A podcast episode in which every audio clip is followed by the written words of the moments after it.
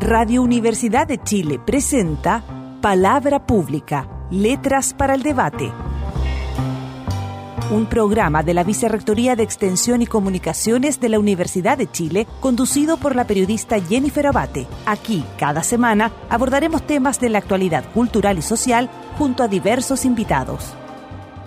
Muy buenas tardes, bienvenidos y bienvenidas a una nueva edición de Palabra Pública, Letras para el Debate. Estamos como todos los viernes en Radio Universidad de Chile 102.5. En esta oportunidad con un invitado de lujo que nos acompaña desde lejos. Él no está en Chile, ya nos va a estar contando sobre eso. Tenemos el honor de contar hoy con la presencia de Elicura Chihuailaf.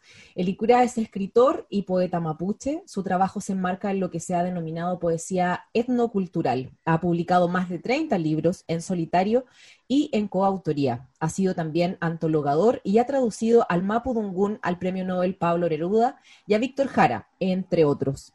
Ha dirigido la revista bilingüe de arte mapuche Espíritu Azul. No la voy a pronunciar en Mapudungún por temor a pronunciarlo equivocadamente. Es hijo ilustre de Cunco y entre muchos otros premios ha obtenido los del Consejo Nacional del Libro y la Lectura a la mejor obra literaria en las categorías de poesía inédita y ensayo y el premio Manuel Montt que entrega la Universidad de Chile. Es una de las voces más representativas en la apelación crítica al Estado chileno y ha reivindicado el diálogo intercultural por medio de su intensa labor como traductor español mapudungún. Este año está en la lista de nominados para el Premio Nacional de Literatura, selección de la que también participan las poetas Carmen Berenguer, Elvira Hernández y Rosabeti Muñoz. Elicura, bienvenido, muchas gracias por acompañarnos hoy. y también Jennifer. Elicura, usted está desde marzo en Asturias, entiendo, ¿no? Sí, eh, bueno, en realidad eh, yo eh, vine a, finales de año pasado, en diciembre, y primero en Francia y luego acá en España. Y, y también tenía una invitación a a la Bienal de Arte de Sydney. Y eh, eh, pasó, yo hice algunas actividades eh, en febrero en, Barcelona. Luego tenía que ir a, en marzo a, a, Sydney, donde era invitado especial. Mi obra ocupaba un espacio notorio en, en esa bienal pero a ellos les llegó primero eh, la pandemia. Y eh, yo tenía el regreso para el 24 de marzo y, y no alcancé a salir de, desde acá, de, España. Y eh, el vuelo fue cancelado y, y, nos quedamos con mi compañera y nuestra hija en, en Barcelona hasta final de mayo, donde eh, logramos eh, salir hacia, hacia Asturias y estamos en una zona rural eh, desde entonces. Licura, ¿y cómo ha sido vivir este, este fenómeno en, España, también previamente en Francia, como usted nos decía? Sabemos que en, Europa el impacto inicial de la pandemia fue bastante devastador, eh, como lo está haciendo actualmente también en, América Latina. ¿Cómo ha sido esta experiencia para usted? Sí, em, eh, sucede, Jennifer, que em, en nuestras culturas nativas, en, en general en el mundo en lo que conozco, y en particular eh, la cultura eh, eh, a la que pertenezco y me pertenece, la, cultura mapuche. siempre se está considerando la dualidad del círculo de la vida. la vida está dialogando su espíritu y el corazón, que es la casa donde habita el espíritu, o que representa en realidad al cuerpo. Y, en esto está eh, la, posibilidad cierta y permanente de eh, la partida del espíritu, como, quien, como, como alguien que se va de su casa. Entonces, eh, en la relación permanente con la naturaleza, porque recordar que Mapuche significa gente de la tierra, la tierra no pertenece a la gente, nosotros pertenecemos como uno más a ella y, nuestro cuerpo, esa casa perecedera, vuelve a ser agua, aire, fuego, verdor. Entonces, eh, siempre eh, eh, nuestros abuelos, nuestras abuelas, en, nuestra comunidad, nuestros padres, nos, hicieron referencia de todos esos relatos, con sus consejos, sus cantos, del respeto a la naturaleza. Y hace rato nosotros como, como, como nativos, que no es más que mantener la memoria. Lo que pasa es que aquellos que olvidaron que provienen de pueblos y culturas nativas eh, eh, han perdido la memoria. Y eh, sabemos perfectamente que cuando se violenta la naturaleza, nos estamos violentando a nosotros mismos. Mm. Y se está violentando la vida, en, principio, que es el agua. y claramente eso estaba sucediendo. Y, y, en las conversaciones existía eh, eh, eh, esa posibilidad. Se hablaba de esa posibilidad, porque la vida también tiene ciclos, como lo tiene el ser humano, como lo, tiene el agua, como lo tienen los insectos, etcétera, etcétera. Y, cuando me encontré en, esa realidad, me generó mucho dolor, por supuesto, por todo lo que venía. Recordé que eh, desde eh, Gualmapu eh, mi gente me había dicho que habían florecido las quilas y ese es, un, indicador científico, no es, no es de creencia, es un, indicador científico que a nuestra gente y a cada uno de nosotros nos dice que vendrá un tiempo de sufrimiento, de padecimiento. Hace algunas semanas, Elicura, también entrevistamos a la profesora Elisa Loncón, y ella también nos decía que desde, desde Gualmapu también le habían contado a ella que había florecido la quila, que se había secado el coligüe, y que son señales que no se interpretaron a tiempo para, para pensar o para hacer creer que, que, efectivamente venía algo terrible para la naturaleza y en todo el planeta. Claro, claro. Bueno, eh, está como, como eh, eh, podemos constatar en en, la conversación de nuestra querida Lamien eh, Elisa, eh, eh, estaba totalmente en, la conversación cotidiana esto.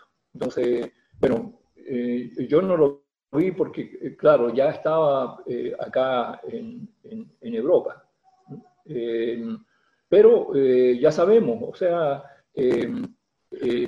sirve para pensar también que la naturaleza no, nos ha dado una, eh, una eh, severa advertencia, mm. pero sobre todo eh, nos está dando una nueva oportunidad de que la humanidad retome el, el, camino del buen vivir, porque finalmente sabemos, son, son unos pocos eh, los eh, egoístas, los codiciosos, los que han instalado una cultura de la depredación, de la violencia hacia la naturaleza.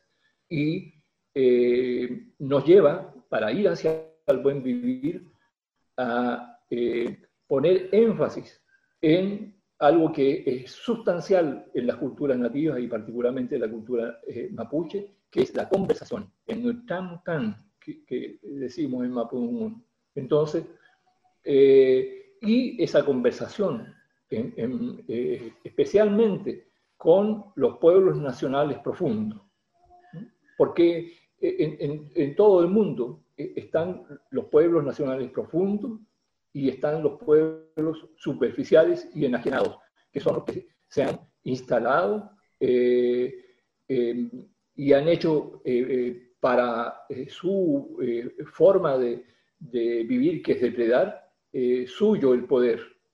Pero aquí la, naturaleza nos invita a conversar. Mm. En Chile, los pueblos nativos con el, Chile profundo, que tiene vertientes que nos comunican. Y ya dieron cuenta de eso nuestros adelantados y adelantadas como, como Pablo Neruda, Gabriela Mistral, Violeta Parra, Víctor Jara, etcétera. Mm. Elicura, vamos a, profundizar más tarde también sobre, sobre lo que está pasando con la naturaleza, pero quisiera, a, propósito de la, de la idea que usted introduce de diálogo y de la dolorosa falta de diálogo que hemos visto en los eventos de la última semana en la Araucanía, hechos que me imagino que usted ha seguido de cerca. Y para contextualizar a nuestros auditores y auditoras, nos estamos refiriendo a, lo que ocurrió eh, tras la toma de diferentes municipalidades por parte de integrantes de comunidades mapuche que se manifestaban en apoyo a las huelgas de hambre de presos mapuche en las cárceles de Lebu, Angol y Temuco, a la que siguió el desalojo de parte de carabineros y manifestaciones de grupos de chilenos que han sido consideradas racistas por distintas organizaciones de derechos humanos y otras instituciones. Todo esto fue material y simbólicamente muy violento para el pueblo mapuche. Y ocurrió solo un par de días después de la visita a la zona del actual ministro del Interior, Víctor Pérez, quien señaló que en Chile no existen presos políticos y llamó a los alcaldes a terminar con las tomas de las municipalidades. Elicura, desde donde usted lo ve, ¿qué está pasando en este momento en la Araucanía? Bueno, eh, también esto es, cíclico. Eh, no se podía esperar que un, gobierno con eh, precisamente manejado por estos eh, grupos eh, de poder económico, este grupo egoísta y, desde el punto de vista cultural enajenado, que siempre están mirando hacia otros lados, fuera de las fronteras de Chile, cuando eh, la solución y el camino está adentro con, las culturas nativas que, estamos allí. Entonces, eh, esto es algo que viene a, través de la historia. Yo escribí un libro que se llama Recado Confidencial a los chilenos precisamente en un momento parecido al que se está viviendo. Eh, y, y, con eso quiero dejar en claro que, los pueblos, eh, eh, el pueblo chileno profundo, como todos los pueblos eh, profundos del mundo, y, los pueblos nativos nunca hemos vivido en, democracia. Esa es una realidad. que, aquí hay un problema de, conceptual, que no estamos entendiendo lo mismo frente a determinados conceptos que son fundamentales. Por ejemplo, cuando se habla de desarrollo y dicen que, que los pueblos nativos eh, no quieren el desarrollo y ocurre que no es así.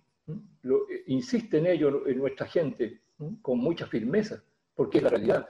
Lo que pasa es que hay un, problema conceptual. No comprendemos de la misma manera el concepto. Eh, cuando se habla de Chofil Monien, la totalidad sin exclusión, la integridad sin fragmentación de todo lo viviente. Lo que, lo que está diciendo la visión de mundo nuestra es que eh, nosotros tenemos que estar eh, en armonía con, con, la naturaleza y por lo tanto, porque si no, no, no, violentamos a nosotros mismos y por lo tanto eh, tiene que, que ser coherente con esa, con esa realidad. Y eh, esto no ha sido eh, así. Eh, ha sido un desarrollo contra la naturaleza y no con la naturaleza como, lo pensamos nosotros. Y, claramente aquí hay un sistema económico con todo lo que eso implica que se ha impuesto permanentemente.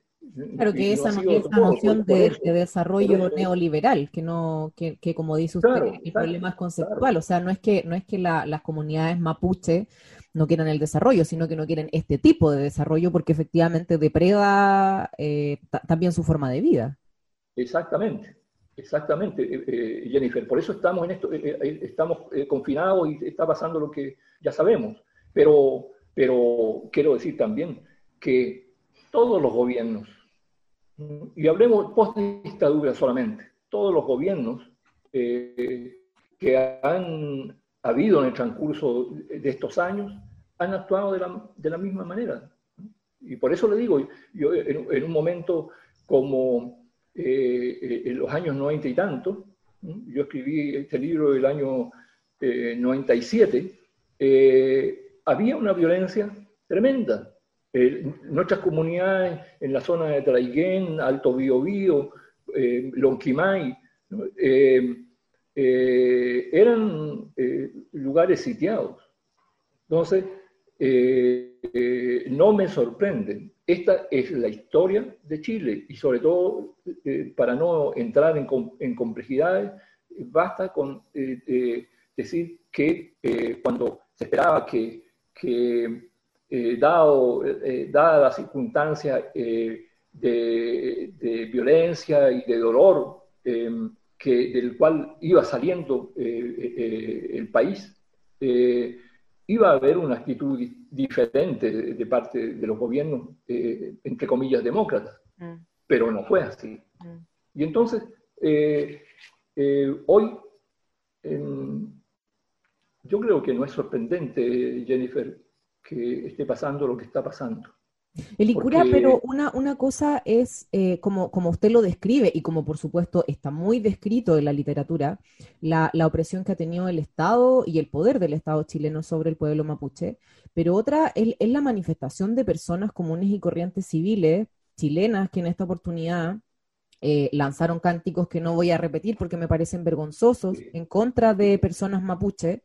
¿De, dónde viene eso? Porque, claro, usted, usted describe lo, que ha ocurrido con, con, el Estado y con la opresión desde ese Estado, pero ¿qué pasa cuando eso, eso permea a, habitantes comunes y corrientes, a personas chilenas que eh, manifiestan repudio e incluso eh, hacen manifestaciones racistas en contra de las personas mapuche? Porque Chile eh, y en, este, en esto del problema conceptual, es el, pequeño grupo de poder que ha eh, instalado su, forma de mirar enajenada al país. Entonces, ha estado permanentemente sostenida, por ejemplo, en, porque esto tiene que ver con, con la cultura, con, con la forma eh, educativa que se, se, ha instalado allí. Entonces, que dice que Chile es un país de blancos, donde gracias a lo benigno del clima no fue necesaria la importación de negros y, donde la presencia de los indígenas al sur de Chile y en las más bajas capas del pueblo es visible solo al ojo del experto. Entonces, ¿qué significa eso? Significa eh, una invitación a la discriminación, para decirlo así, eh, de manera, eh, digamos, entre comillas, como dicen, educada, porque para, para no entrar eh, al, al, terreno que nos quieren llevar. Entonces, eh, eso es, está en, muchas acciones y de, y de muchas maneras.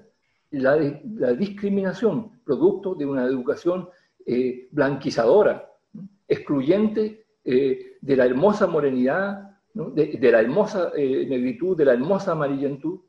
Nosotros comprendemos que también es, hermosa la blanquidad, la rubiedad, pero bueno, aquí se ha, pretendido también depredar eh, al jardín del mundo, expresado en, en, ese territorio que hoy se llama Chile. Entonces, se ha pretendido eh, también eh, eh, violentar ese jardín, borrar las flores que, que, somos nosotros, porque cada flor tiene un color, una forma, una textura, un aroma, y que cuando alguna de ellas, dice nuestra gente, se marchita o se pierde, todos perdemos. Y eso, el sistema educacional instalado, lo omnubila, eh, lo pone detrás del de, escritorio escolar. Entonces, el resultado es que aquello que preconizan un, pequeño grupo de poder eh, supuestamente blanco, eh, lo instala en todo, en toda la población, incluida, por supuesto, los distintos estratos que en el camino de la colonización han creado los grupos de poder. El Icura, usted se refería precisamente recién a una de sus obras más insignes, Recado Confidencial eh, a los chilenos. Al inicio de esa obra, por la que recibió el premio del Consejo Nacional del Libro, se hace usted una, serie de preguntas y las voy a leer ahora para recordarle a usted y a nuestros auditores y auditoras también. Usted dice, comillas, me digo, ¿cuánto conoce usted de nosotros? ¿Cuánto reconoce en usted de nosotros? ¿Cuánto sabe de los orígenes, las causas de los conflictos de nuestro pueblo frente al Estado Nacional? ¿Qué ha escuchado del pensamiento de nuestra gente y de su gente que, en la búsqueda, antes que todo, de otras visiones de mundo que siempre enriquecen la propia, se ha comprometido con el entendimiento de nuestra cultura y nuestra situación? Cierro las comillas. ¿Qué respuesta se entrega usted hoy, eh, dos décadas después, Elicura? ¿Cómo se puede producir ese acercamiento que nos haría conocernos más, conocer nosotros al pueblo mapuche y el pueblo mapuche también acercarse al, Estado chileno. Sí. Eh, Jennifer, yo eh, insisto, creo que mm, esas preguntas hoy día siguen sin respuesta. Por lo tanto, mm, casi nada ha cambiado, ha habido avances Em, ahora, en el denominado estallido social, em, bueno, yo soy escéptico optimista. Eh, eh, pudimos ver todos y, todas eh, que la presencia de, las banderas mapuche em, era muy notoria. Entonces, claramente eso significa un cambio que alivia nuestro dolor, porque eh, para nosotros como, como, como, mapuche, y yo creo que el pueblo chileno profundo también eh, lo, lo, está viviendo con mucho dolor, porque esta es una realidad eh, permanente en la historia de Chile, desde que se instala como, como Estado. Entonces, creo que es el momento que teniendo presente ese dolor por el, atropello que se ha hecho una vez más eh, de, nuestra gente, eh, sin, sin eh, miramiento, de la, de, la, forma tan violenta que, que lo han comunicado ustedes, los medios de, de, comunicación, valga la, redundancia. Y yo creo que eh, es el momento, si la naturaleza nos, da esta, esta posibilidad de ir hacia el camino del buen vivir, entonces para ello lo fundamental es el diálogo, pero el diálogo primero estableciendo, zanjando el problema conceptual. Eh, porque eso tiene que ver también con, con eh, el, sistema judicial, tiene que ver con el sistema de salud, que, en realidad eh, eh, cuando nos enfermamos, como dicen nuestras machis, nuestros machis, eh, no es el cuerpo que el que se enferma, sino que es el espíritu el que enferma el cuerpo, porque esa es la energía de vida. Entonces, cuando pregunta el machi o la machi, ¿cómo está tu salud? Dice, ¿cómo está tu espíritu? Primero. Y sabemos que en los sistemas eh, eh, de salud eh, no nativos, esa pregunta no cabe porque no se le otorga el tiempo para, que sea así. Entonces, es un gran problema conceptual. Cuando se habla de a propósito de concepto de licura, usted lo, ha repetido en un par de ocasiones. ¿A qué se refiere con el buen vivir? ¿Qué es lo que caracterizaría ese buen vivir que la, naturaleza nos da, como usted dice, una oportunidad para seguir desde este momento? Eh, eh, la no eh, violencia en contra de la naturaleza, porque es, es hacia nosotros que nos hacemos esa violencia. Pero sabemos también, por eso, Jennifer, sabemos que y no es el pueblo chileno profundo el que la ejerce.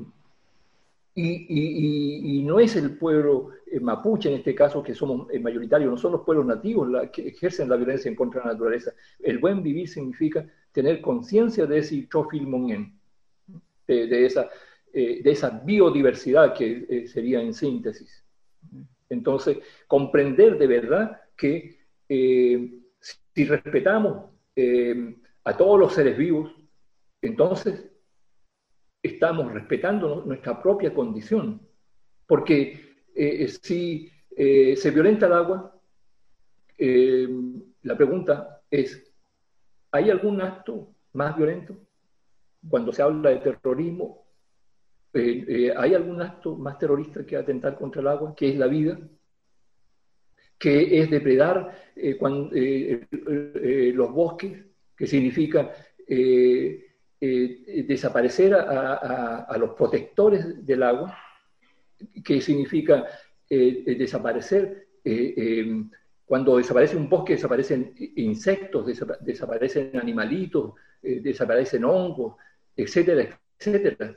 Y entonces, cuando un bosque desaparece, es como si estuvieran arrancando páginas de los diccionarios, porque si, desaparecen insectos, si desaparecen eh, eh, eh, la, diversidad arbórea, ¿qué, está sucediendo? Que ya están eliminados del diccionario, y, nuestros hijos, nuestras hijas, las generaciones venideras, independientemente del color, desconocerán esos conceptos. Entonces, ¿qué, más violento que nos estén borrando? Nuestro hablar, ya sea en mapudungún, en castellano o, cualquier otro idioma. Estamos conversando hoy en este viernes en Palabra Pública Letras para el Debate con el poeta y escritor Elicura Chihuailaf. Elicura, vamos a hacer una pequeña pausa y ya regresamos a Palabra Pública Letras para el Debate en Radio Universidad de Chile 102.5.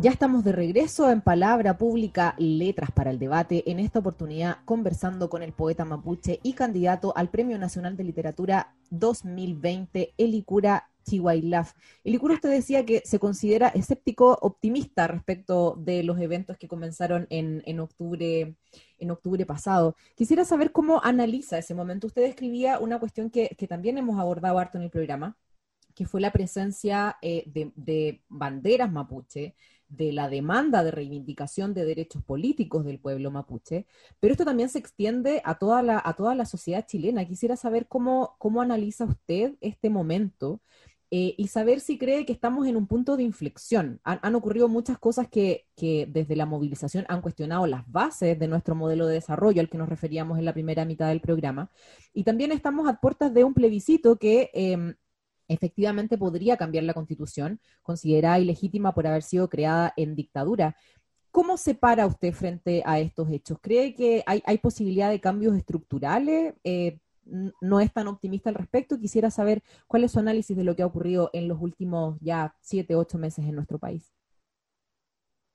Sí, bueno, yo me sumo, eh, el, ser escéptico optimista no significa que, que no tenga esperanza en algunas eh, en algunos aspectos, de ahí mi optimismo. Eh, pero creo que es fundamental el, cambio de constitución, que, porque eso implica que también allí se tendrán que abordar, eh, se tendrá que abordar este concepto, este problema conceptual e instalarlo de otra manera en esa, en esa constitución. Y, y, y más, o sea, que a mí me parece que esa nueva constitución eh, eh, podría significar la llegada por fin de la democracia. Porque, eh, reitero, ni los pueblos nativos, solo que nosotros tenemos conciencia de esa realidad, ni el pueblo chileno profundo, que afortunadamente ha comenzado a tener conciencia y a actuar de tal modo, no vivimos en democracia. Y eso es fundamental también para eh, comprenderlo, eh, es fundamental para entonces eh, abogar por el cambio de, constitucional, cambio de constitución. Y, a pesar de todo, y, a través de toda la historia, lo ha mostrado nuestro pueblo, en su lucha en contra o en defensa eh, de la naturaleza, en contra del imperio español en, su época, siempre, junto con la lucha, se da un énfasis al diálogo.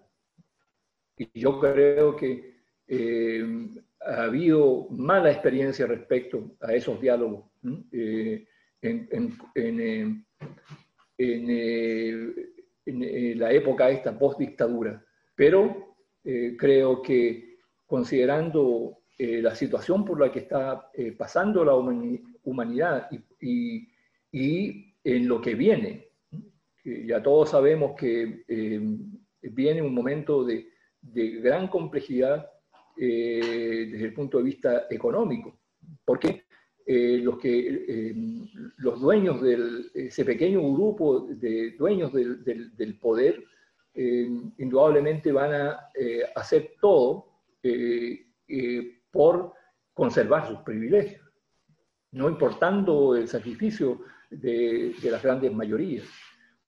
Pero aún así, me parece que hay que eh, buscar el diálogo.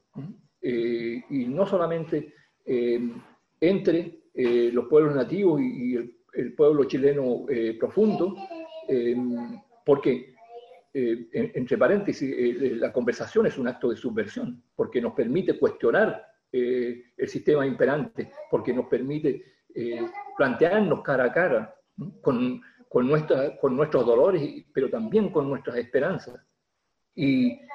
Y bueno, eh, eh, estarán los líderes que, en los momentos más difíciles eh, asomen y sin, sin búsqueda de poder como ha pasado en, los últimos años, sin el interés también de sumarse al poder, puedan dialogar, porque es necesario, es necesario hacerlo. y yo creo que, yo creo, Jennifer, que cuando me han preguntado, eh, no es que yo pretenda transformarme en, un eh, líder, pero sí eh, yo considero que el, Premio Nacional de Literatura, que lo han obtenido pocas mujeres, pero que nunca lo han obtenido, lo ha obtenido ningún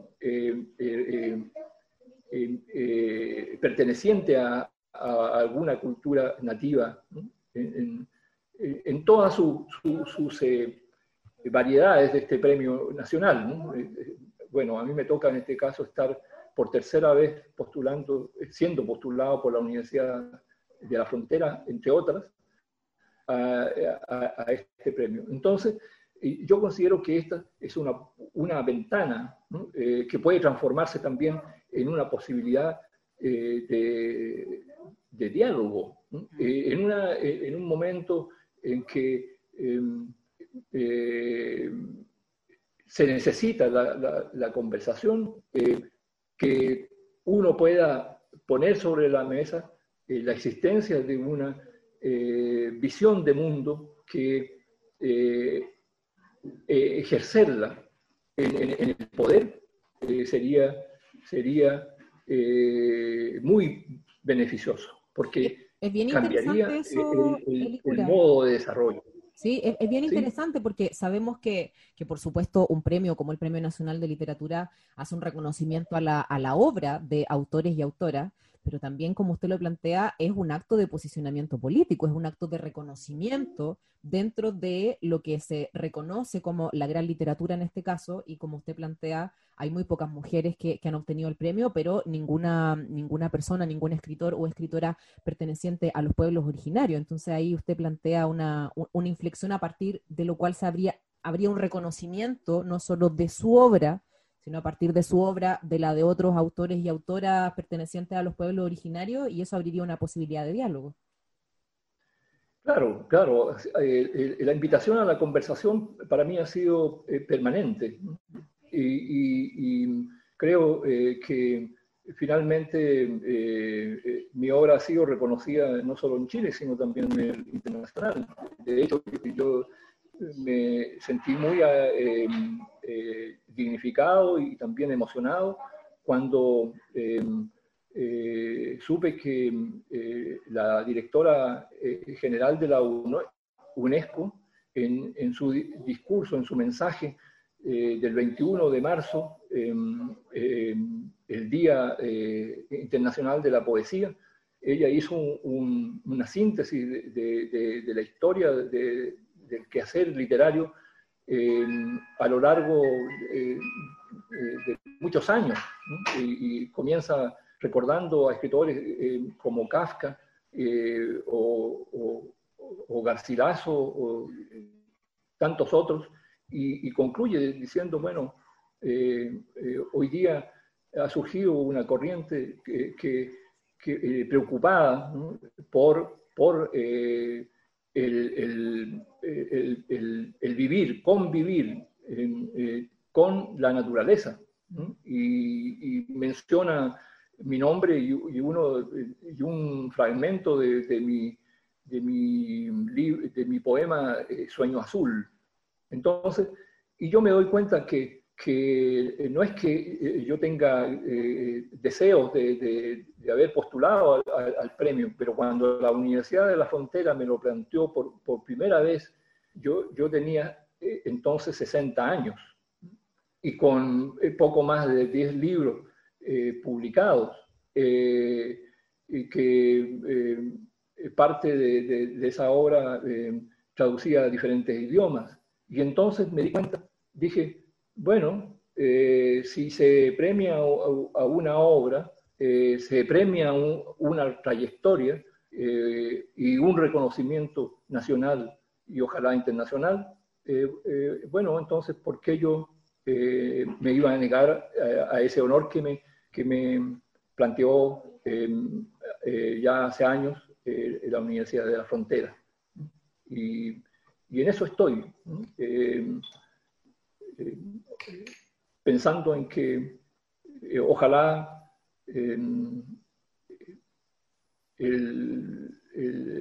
este año sea el momento en que en esta instancia se asume a Chile como un, país diverso y, pluricultural. Elicura, aprovechemos de, pasar un dato. Este sábado 8 de agosto a las 16 horas en su Facebook, en el Facebook de Elicura Love, podremos ser parte de Canto Azul, Elicura al Premio Nacional de Literatura 2020, una instancia donde lo acompañarán artistas de renombre como la maravillosa Beatriz Pichimalén, Nano Stern, Chinoy y Pascual y la Vaca, entre otros y otras. Quisiera que nos contara un poco más sobre esa actividad. Sí, Jennifer, eh, por eso eh, eh, ha sido tan emocionante la segunda postulación y, esta todavía más, porque se ha creado esta vez un, colectivo, amigas y amigos que son parte también del quehacer cultural, artístico, académico, y que eh, conformaron eh, un eh, colectivo que se denominó o se denomina Nube Azul. es un, muy hermoso nombre que juega con mi obra, pero también con esta realidad que estamos viviendo ahora de, estar en, la nube de Internet. Entonces, son ellos los que están realizando todo esto. Em, y expreso mi, agradecimiento eh, público a ellas y a ellos, y que como le digo, em, esta vez en el plano artístico, eh, em, están em, prontos a mañana ya, como anunciado usted, a realizar un, un concierto donde ellos dan cuenta de su de su opción. Entonces, pero bueno, e, e, es, algo que, es eh, sobre todo el cariño eh, hacia, hacia mi persona y hacia también mi obra, que ha intentado dialogar, eh, que, que, ha indagado en los sueños, que, es la manera de, de, hablar también de nuestra gente, un lenguaje eh, bastante olvidado eh, en otras culturas, em, que, que, ha seguido conversando con la naturaleza, pero cuando he querido, lo he dicho varias veces, cuando he querido golpear también la mesa por el dolor que me genera eh, situaciones como, como, las que está sucediendo ahora, eh, se me asomaban en, mis textos, en mis poemas, eh, el canto de los ríos, el canto del viento, la conversación de los bosques, y entonces el baile de las flores.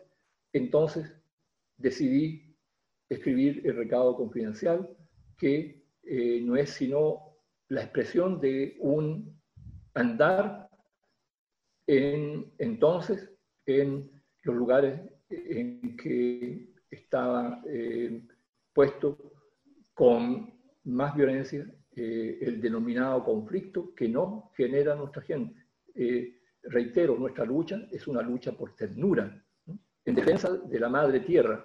Y, y vuelvo a preguntar, ¿qué hijo, qué hija agradecida no se levanta cuando su madre es avasallada, pero sin perder conciencia que hay que conversar, hay que conversar. Vamos a hacer una pequeña pausa musical y regresamos a Palabra Pública, Letras para el Debate. Les recuerdo a nuestros auditores y auditoras que hoy estamos conversando con el poeta y escritor Elikura Chihuailaf y en el último bloque del programa les tenemos una sorpresa y un regalo para todos y todas ustedes. Ya volvemos.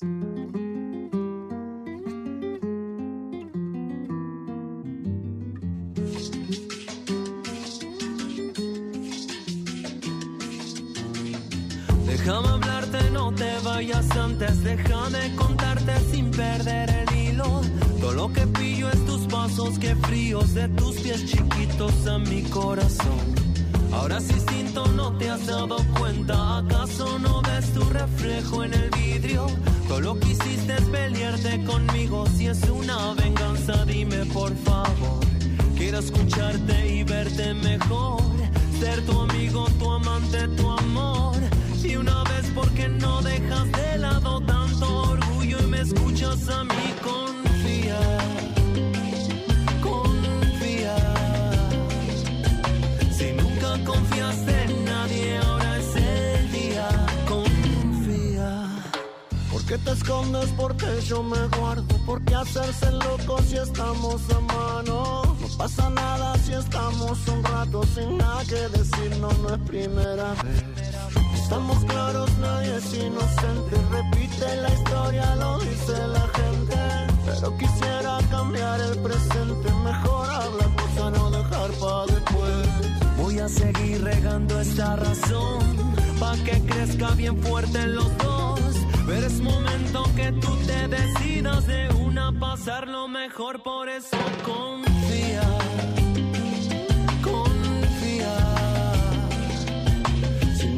Confiaste en nadie, ahora es el día. Confía, confía, oye, confía. Te digo de corazón, primera vez en la vida, confía.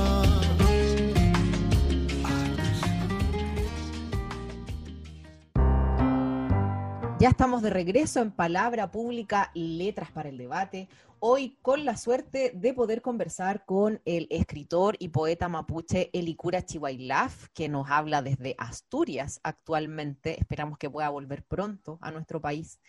Y como les decía antes de la pausa musical, eh, les queremos hacer un regalo. Le hemos pedido a Elikura que, ya que hemos estado hablando de poesía, ya que hemos estado hablando de naturaleza, que sin duda eh, influye enormemente en la expresión poética de Licura, le hemos pedido que comparta con nosotros y nosotras parte de su obra, así que ahora los dejo con este regalo de eh, poder escuchar a Elicura leyendo su propia obra. Te dejo a ti el micrófono, Elicura.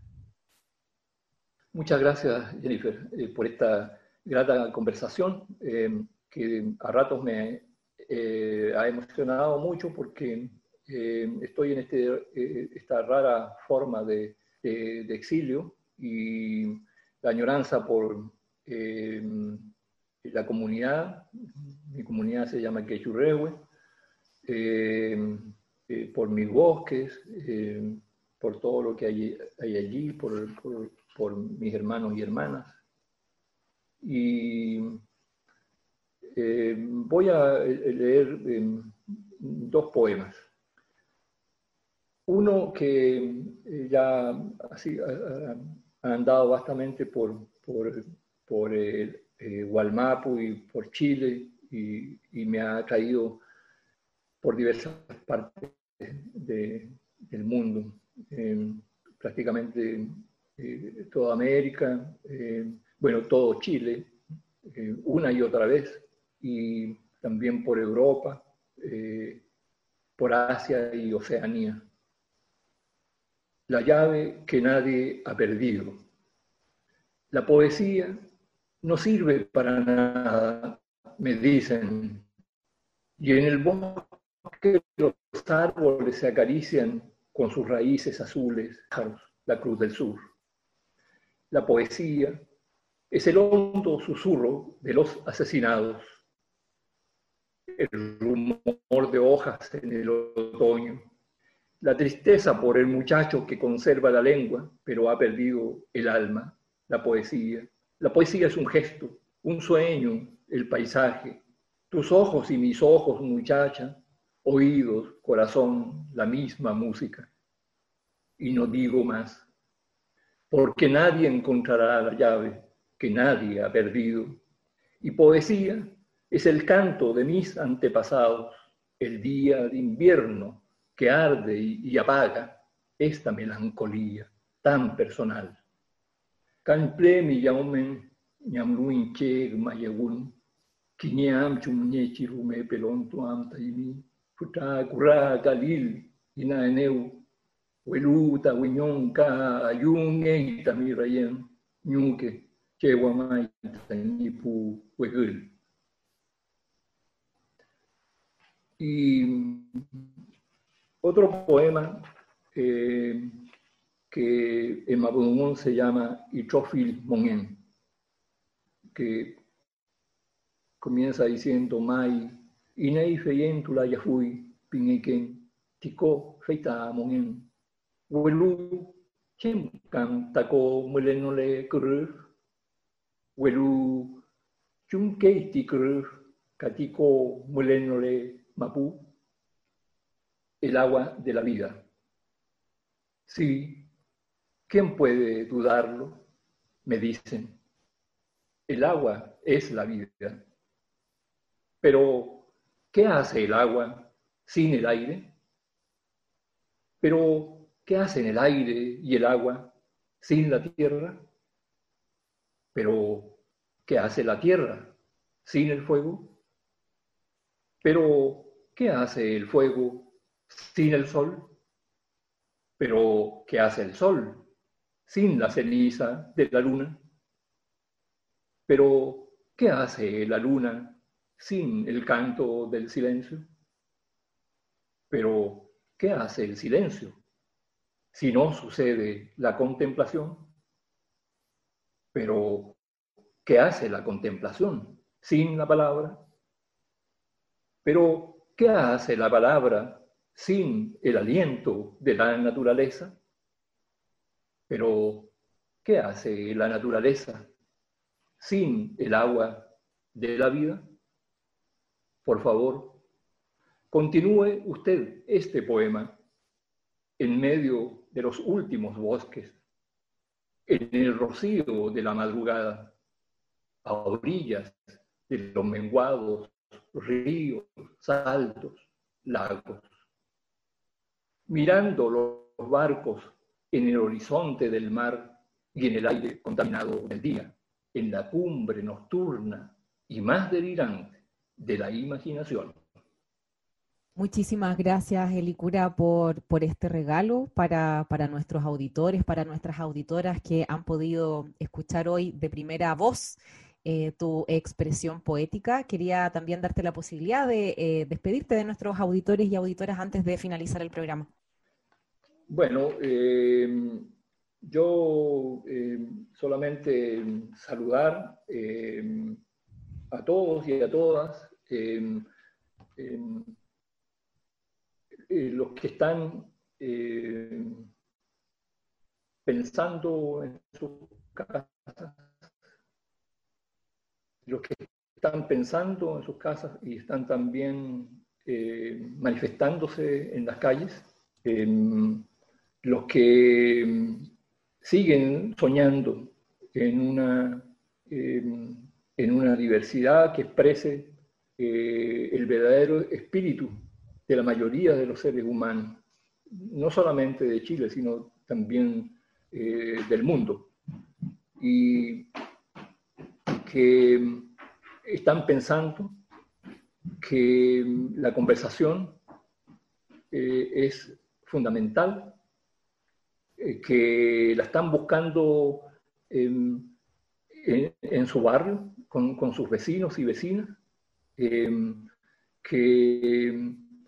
están en la, en la acción buscando ese, esa memoria Em, de sus antepasados, que hablan en cada uno y cada una eh, eh, de nosotros, eh, porque son quienes nos permiten, nos están permitiendo y nos permitirán la continuidad de, nuestra memoria, la memoria de todos y de todas. Em, y que tenemos la esperanza colectiva, eh, no de algo pasajero, sino algo que se quede. la apertura de ese camino hacia el buen vivir y que finalmente la conversación sea, algo tranquilo, cotidiano, donde las diferencias sean eh, eh, el cómo mejorar ese camino del buen vivir. Yo eh, quiero agradecer eh, Genten Mañún, Chaltu, Chaltumay, Pu Peñi, Pu Lamien, Pu Pichiqueche, Pu Huechequeche, Chaltu, Chaltumay, Compuche tu faci nuitankan meu, tu faci meu. Muchas gracias, eh, Jennifer, muchas gracias a su programa por la posibilidad de, de expresar eh, este, estos pensamientos que, también eh, me ponen en la emoción de la memoria de, nuestros pueblos. Yo creo que eh, de muchas maneras eh, eh, ha habido mujeres, hombres, en todos lugares del mundo, y lo sabemos también en este Chile, hoy llamado Chile, en la conversación, en la reunión, tenemos un mundo por ganar. Muchísimas gracias, Elicura, por compartir con nosotros esta conversación este viernes. Muchísimas gracias también a todos nuestros auditores y auditoras que nos han escuchado una vez más en Palabra Pública, Letras para el Debate. Les invito también a visitar nuestro sitio web www.palabrapublica.uchile.cl, donde podrán encontrar la última edición de la revista Palabra Pública y donde podrán también acceder a distintas reflexiones y debates respecto al momento que estamos viviendo en nuestro país. Nos escuchamos el próximo viernes. Esto fue Palabra Pública, Letras para el Debate. Nos escuchamos el viernes nuevamente en Radio Universidad de Chile. Que tengan un buen fin de semana. Radio Universidad de Chile presentó Palabra Pública, Letras para el Debate. Un espacio para debatir ideas que cambian la sociedad conducido por la periodista Jennifer Abate. Escúchenos todos los viernes a las 18 horas en el 102.5 FM.